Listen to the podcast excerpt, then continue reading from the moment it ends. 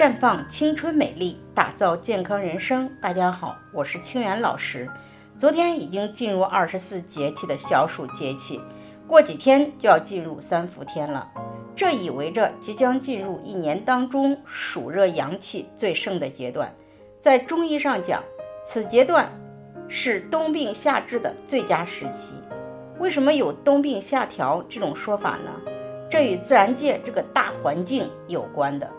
三伏天，地面以上最热，地底下最寒，所以井里的水都是凉的。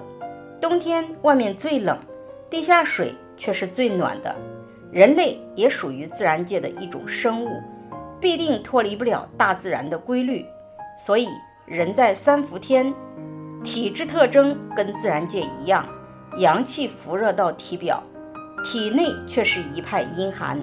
另外，三伏天，人体的毛孔张开到最大程度，最有利于体内风寒湿往外排。所以此时调理阳气不足、四肢关节痛、中焦虚寒、免疫功能低下等方面的问题，可以达到事半功倍的效果。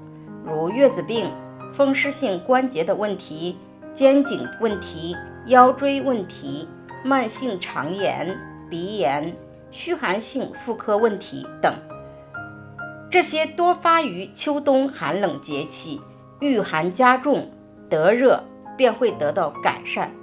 此时借助三伏天的最强阳气，可以更好的推动体内最深层的风寒湿向外排。因此，最近一个月，外在可以多艾灸、多泡脚、多用颈椎贴和腰椎贴。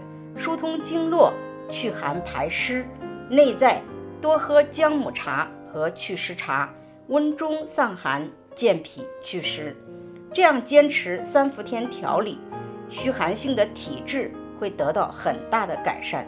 等到冬天天气寒冷的时候，身体便可以更舒服一些。在这里，我也给大家提个醒：您关注我们的微信公众号。普康好女人，普黄浦江的普康健康的康，普康好女人添加关注后，点击健康自测，那么你就可以对自己的身体有一个综合的评判了。健康老师会针对您的情况做一个系统的分析，然后给您指导建议。